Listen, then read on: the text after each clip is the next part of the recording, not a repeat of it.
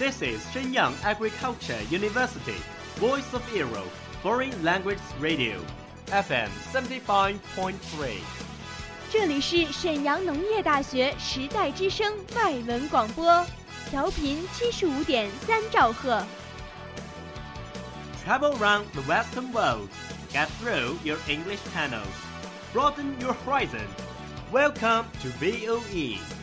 引领资讯潮流，掌控校园高度，用我们的精彩唤醒你的耳朵，收听最流行 VOE，愿你听。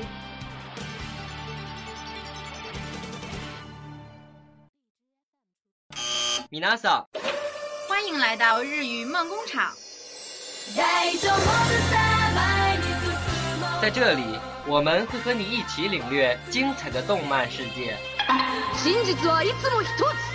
贝嘎姐，俺らルフィ，海賊王になる男だ。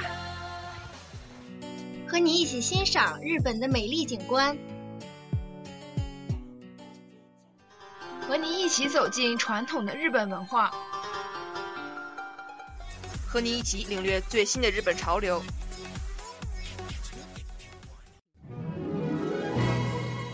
日语梦工厂，欢迎您的到来。 日本語ドリームワークス，いらっしゃい。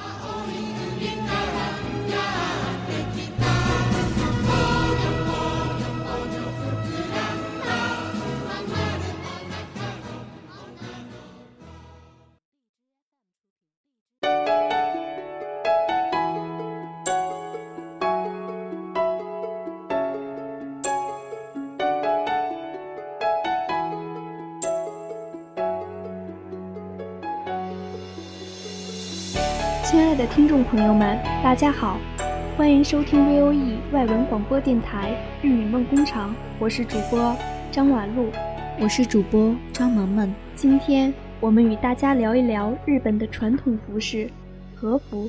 和服是日本人的传统民族服装，也是日本人最值得向世界夸耀的文化资产。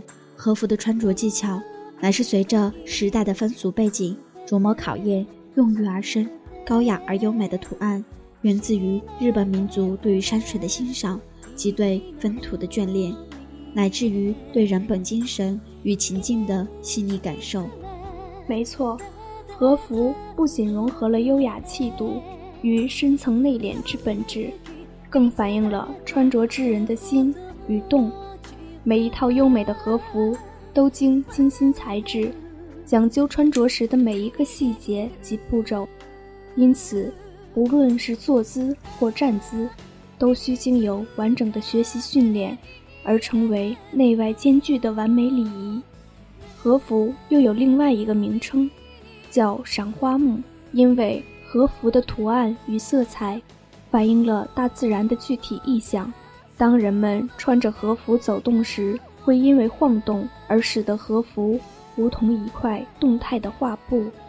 日本人对于和服的设计当然也有许多的讲究。虽然和服基本上由直线构成，穿插在身上呈直筒形，缺少对人体曲线的显示，但它却能显示庄重、安稳、宁静，符合日本人的气质。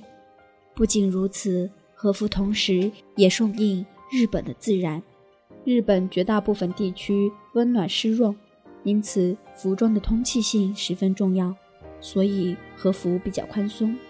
衣服上的透气孔有八个之多，且和服的袖、襟、距均能自由开合，所以十分适合日本的风土气候。日本和服与我们印象中一个很重要的特点就是，女性穿和服时会在背后背一个枕头。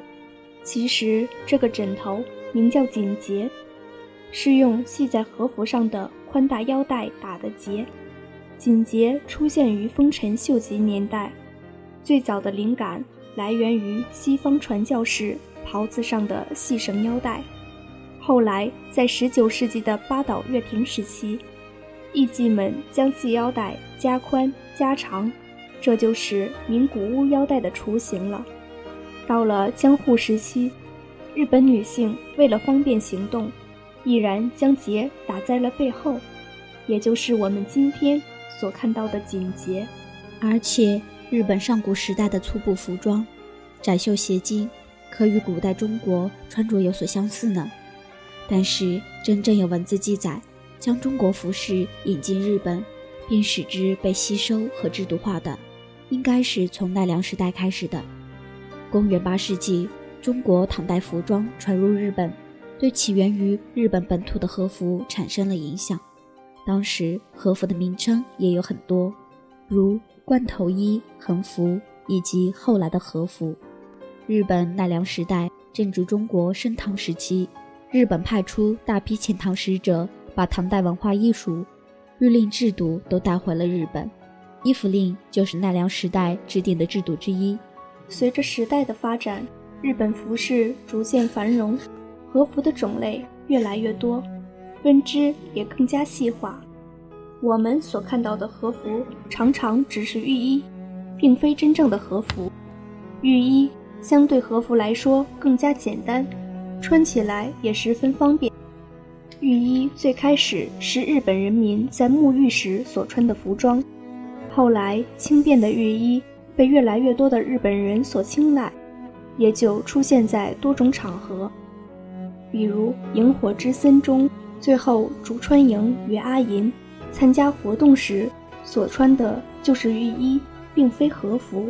在一些充满欢声笑语的节日里，穿着浴衣过节，在传承文化的同时，也享受了节日的愉快。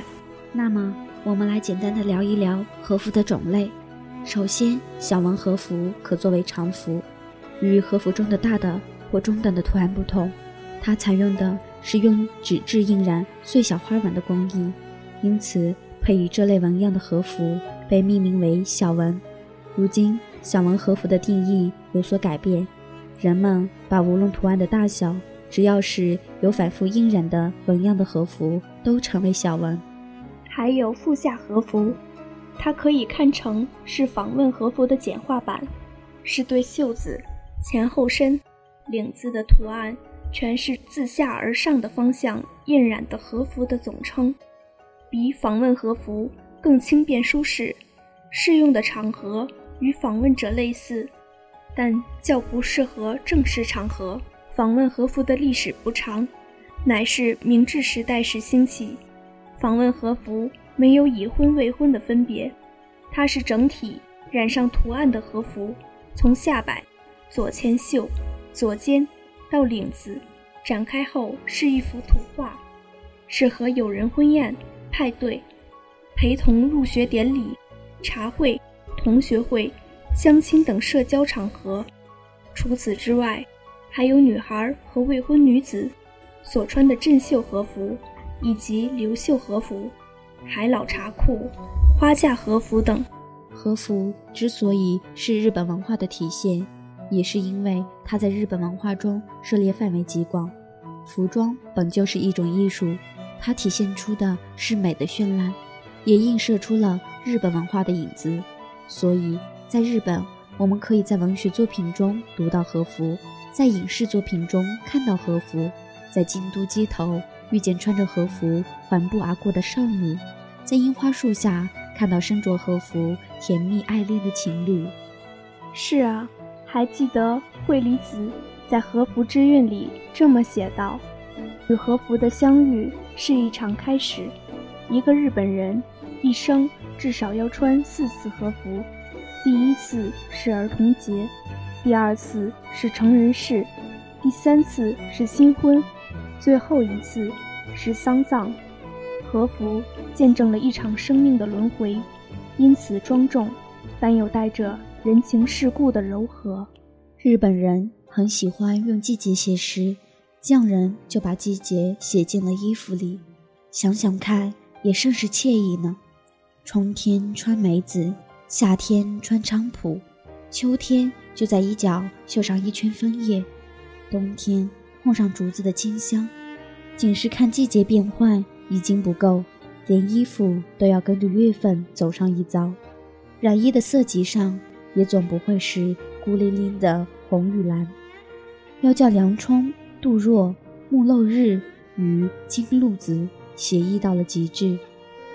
和服绣织出的优雅，纹饰衬托出的高贵，色彩调就的魅惑，是让人沦陷的东瀛之美。这样的美，在日本的文学影视作品中，也是不可缺少的素材。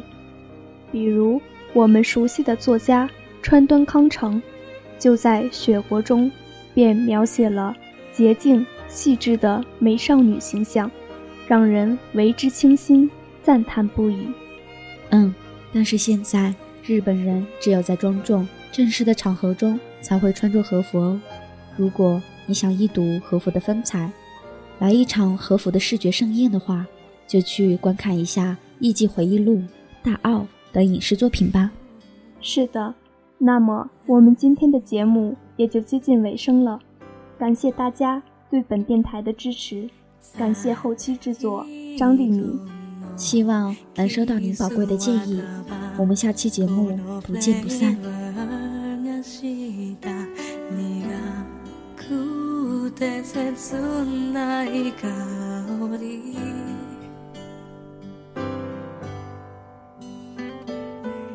明日の今頃にはあなたを